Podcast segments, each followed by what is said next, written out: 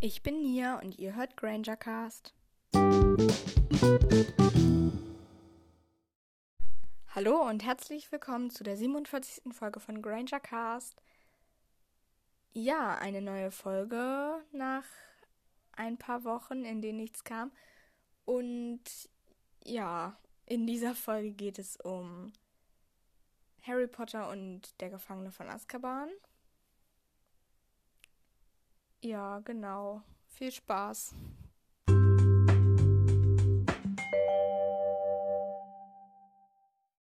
Der Film Harry Potter und der Gefangene von Azkaban ist 2004 erschienen.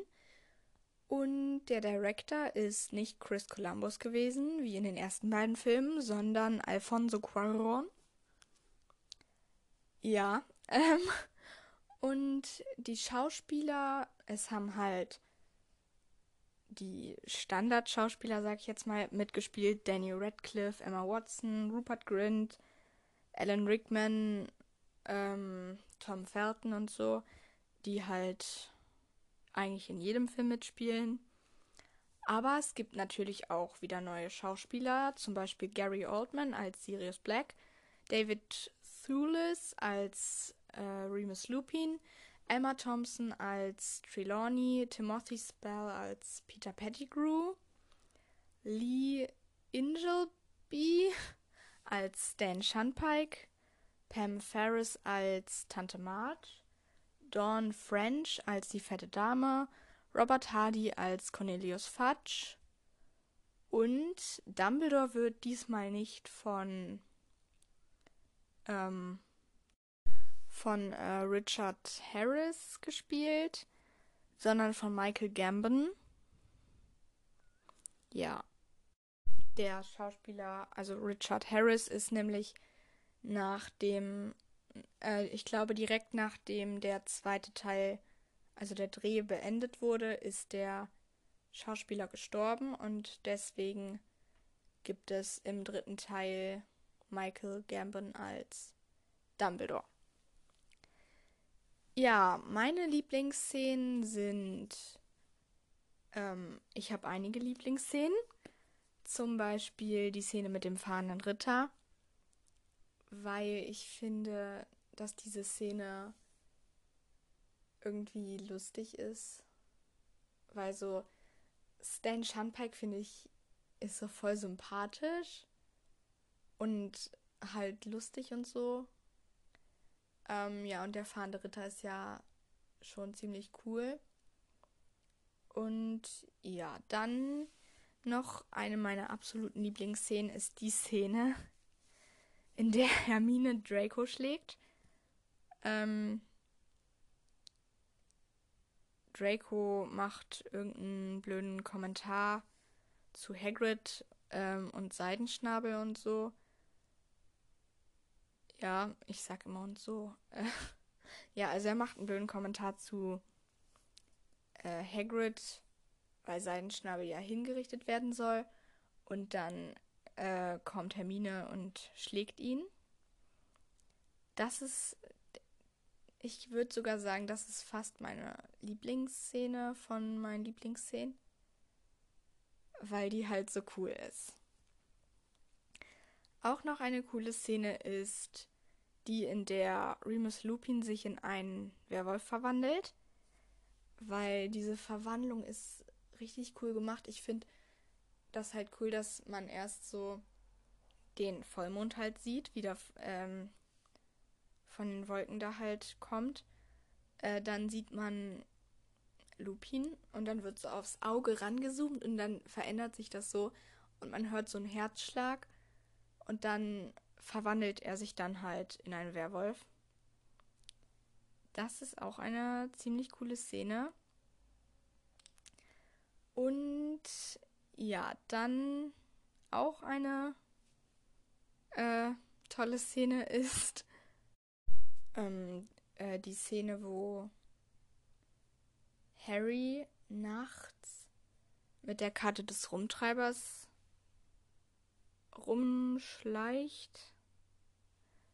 Ich weiß nicht, wieso ich diese Szene irgendwie cool finde, aber weil es halt ja, ich weiß nicht. Ich finde diese Szene richtig cool. Ähm, auch als Snape dann halt so kommt. Und ja, genau.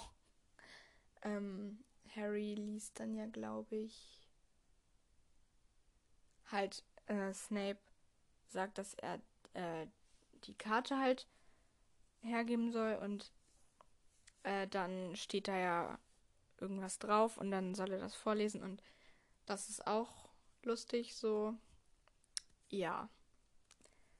Äh, dann finde ich generell eigentlich in jedem Film die Quidditch-Szenen äh, cool gemacht. Ähm, ja, genau. Und äh, die auch eine meiner absoluten Lieblingsszenen ist Expecto Patronum. Patro äh, ja. Ähm, halt Patroni sind cool. Und deswegen ist diese Szene auch. Ähm, ich finde, die Szene ist gut gemacht, so als dann halt die ganzen Dementoren kommen und an diesem See halt. Und dann kommt Harrys Patronus so. Ja. Ja, dann kommen jetzt ein paar unlogische Dinge, die mir aufgefallen sind oder so. Also am Anfang ist ja Harry wieder halt bei den Dursleys und er lernt irgendwie Lumus Maxima. Obwohl das ja. Lumus ist ja eigentlich so ein Erstklässlerspruch. Weil er. Ja, ich denke mal, obwohl Lumus Maxima ist dann ja. Ja, egal. Auf jeden Fall darf Harry nicht zaubern außerhalb der Schule. Ja, er darf nicht zaubern, egal ob er übt oder halt wegen irgendwas anderem. Er darf halt nicht zaubern. Und er verstößt mit Absicht gegen diese Regel. Dann auch noch in derselben Szene. Harry hat so ein Buch.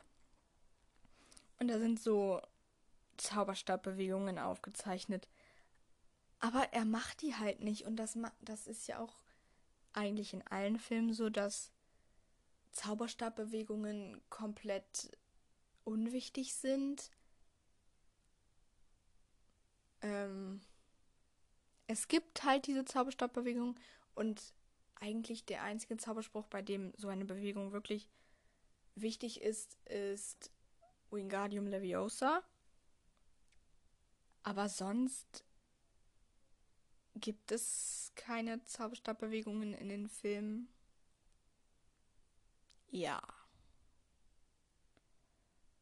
Ähm, dann. Ähm, man sieht ja zum ersten Mal, glaube ich, im fahrenden Ritter ähm, hat ja Stan die Zeitung und Harry erfährt dann, dass Sirius Black ausgebrochen ist aus Azkaban. Und da ist so ein Bild, was sich halt auch bewegt.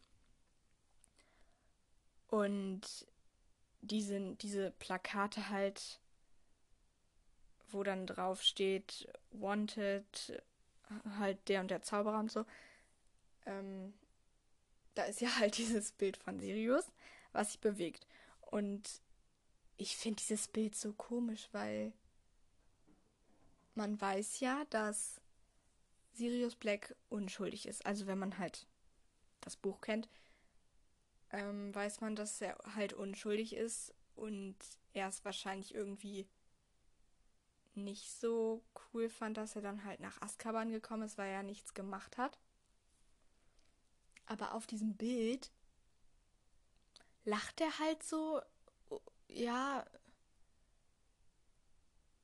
ich weiß nicht, wie ich das halt beschreiben soll, aber ich denke mal, ihr wisst so ungefähr, was ich meine. Ähm, ja, warum macht er das? Weil er ist ja, das, da kommt er dann halt so Todessermäßig rüber, finde ich, und das ist er ja eigentlich nicht, deswegen. Ja, aber wenn man die Geschichte noch nicht kennt, dann weiß man das natürlich nicht und deswegen haben die das vielleicht gemacht. Ja, dann habe ich mich auch noch gefragt ähm, beim Quidditch ähm, kommen ja dann halt die Dementoren und Harry fällt vom Besen. Und sein Nimbus 2000 wird ja zwischen die, also in die peitschende Weide halt geweht und dann ist der ja kaputt, der Besen. Und Sirius, also Harry weiß zu dem Zeitpunkt ja nicht, dass es Sirius ist, ähm, hat ihm dann ja den Feuerblitz geschickt. Nur was ich mich frage ist, woher hatte er diesen Feuerblitz? Erstens, der ist übelst teuer. Okay, ich glaube, die Blacks sind, ja, ich glaube, die haben schon viel Geld so. Aber das Ding ist ja, dass Sirius von allen gesucht wurde und überall sind Dementoren und kontrollieren alles. Er kann ja nicht einfach in die Winkelgasse gehen äh, und sich da und dann halt diesen Feuerblitz kaufen und, und ihn dann nach Hogwarts schicken. Das geht ja nicht, deswegen. Und vielleicht hat er ihn irgendwie geklaut, aber das wäre dann irgendwie blöd, wenn Harry jahrelang mit einem geklauten Feuerblitz Quidditch spielt. Ja. Ja, weiß ich nicht. Keine Ahnung. Und halt, es ist nicht wirklich unlogisch, aber es ist halt ein bisschen verwirrend. Also der Zeitumkehrer mit den Zeitreisen und so. Ich glaube, das hatte ich auch schon mal so erzählt. Ähm, ja, aber ja, keine Ahnung. Dann jetzt ein paar Filmfehler. Also, es gibt nicht viele Filmfehler, aber das ist ja eigentlich ganz gut. Oder ich, ich kenne nicht viele Filmfehler, ja, keine Ahnung. Vielleicht gibt es noch mehr. Also, ähm, in der Szene, wo Hermine Dra Draco schlägt, sie bedroht ihn ja mit, mit ihrem Zauberstab. Sie hat den in der rechten Hand. Dann holt sie aus und schlägt ihn mit der rechten Hand, aber ihr Zauberstab ist halt weg. Wo ist der Zauberstab? Sie kann ihn ja nicht so schnell in die andere Hand genommen haben. Und sie hat ihn ja wahrscheinlich nicht einfach weggeschmissen. Von daher ist das ein bisschen unlogisch und ein Filmfehler, würde ich mal sagen. Oder ich bin halt blind und hab's nicht gesehen. Ja, ich weiß es nicht. Dann noch ein Filmfehler in der Szene, wo mh, hm, ich bin mir gerade nicht. Ah doch. Ähm, Harry und Hermine reisen in die Zeit zurück und retten Seidenschnabel. Und als sie halt bei den Kürbissen sind, da sieht man unter ihren Jacken halt so Mikrofone ähm, ja, das ist halt kleiner Filmfehler, aber nicht so schlimm. Ja. Und dann noch ein letzter Filmfehler, der mir aufgefallen ist. Peter Pettigrew wurde ja von Sirius und Remus halt. Er war ja Kretz und dann wurde er zurückverwandelt. Und dann sind die ja da in der heulenden Hütte und dann passiert ein bisschen was. Und währenddessen ist mir einfach aufgefallen, dass, also Peter Pettigrew hat ja seinen kleinen Finger abgeschnitten, damit es halt so aussieht, als ob er tot wäre.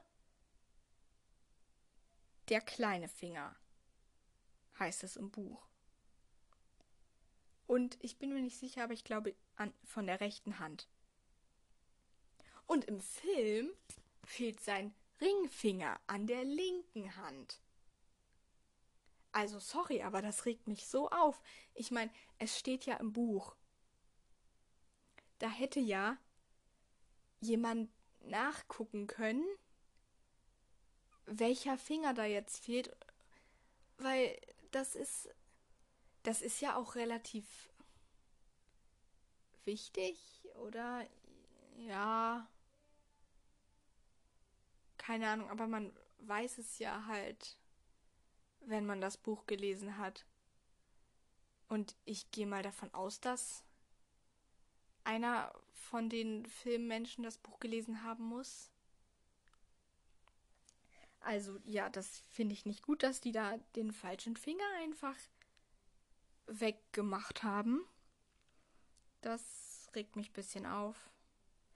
Aber okay. Ja, das waren jetzt eigentlich die Filmfehler und die unlogischen Dinge. Mir sind nicht viele unlogische Dinge oder Filmfehler aufgefallen. Vielleicht gibt es auch nicht viele, aber das ist ja nicht schlimm. Das ist ja eher gut, dass der Film so logisch und filmfehlerfrei ist. Ja, genau. Ja, und jetzt so ein bisschen noch meine Meinung zum Film oder so. Ja, also ich finde, der Film ist ziemlich cool. Die Dementoren, Seitenschnabel, der Zeitumkehrer und die Karte des, des Rumtreibers sehen cool aus und sind halt so cool gemacht. Ähm, das komplette Design ist ja eigentlich anders, was halt daran liegt, dass es ein anderer Regisseur, Regisseur ist, der dann halt ein bisschen was anders gemacht hat. Zum Beispiel wurde ja auch Harrys Zauberstab ausgetauscht und auch der von Hermine hat sich verändert. Sie hatte nämlich, also im ersten Teil sieht man in Zauberkunst, dass sie halt so ein irgendwas mit so einem weißen Ding unten dran hat. Ähm, und ja, dann ist halt dieser Zauberstab jetzt mit diesem mit diesen Blätter, mit diesem Blätterding drum. Äh, ja. Und ich finde eigentlich das Design auch besser. Auch die Uniformen haben sich so ein bisschen verändert. Also, ich glaube, die Krawatten, also die Farbe hat sich halt so ein bisschen geändert. Ähm, in den ersten zwei Filmen ist es so, sind es äh, gleichmäßige Streifen, halt rot und gelb. Und die Farben sind auch heller, glaube ich. Und dann jetzt im dritten Teil und auch in den späteren Filmen ist es so, dass es, glaube ich, breitere rote Streifen gibt und so schmalere gelbe. Und halt das Rot ist dunkler. Halt so Gryffindor-Rot. ja. Ähm, ja, auch Hagrids Hütte ist ja dann woanders. Und Hogwarts generell wurde, glaube ich, auch ein bisschen verändert. Aber ich finde das eigentlich gut so. Und es fällt jetzt nicht so krass auf. Ja, das war jetzt meine Meinung zu dem Film. Ja.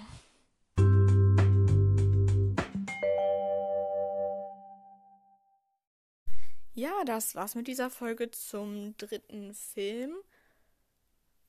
Und ja, dann kommt jetzt die Zitatauflösung.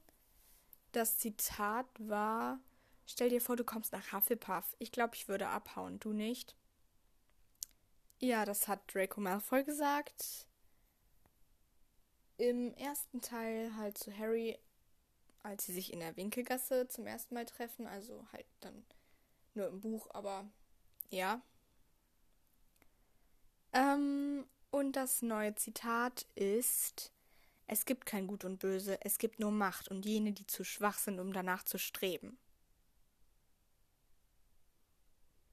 Ja, wenn ihr wisst, wer das gesagt hat, dann schreibt es mir gerne. Ja, dann danke, dass ihr mir zugehört habt und bis zum nächsten Mal bei Granger Cast. Tschüss.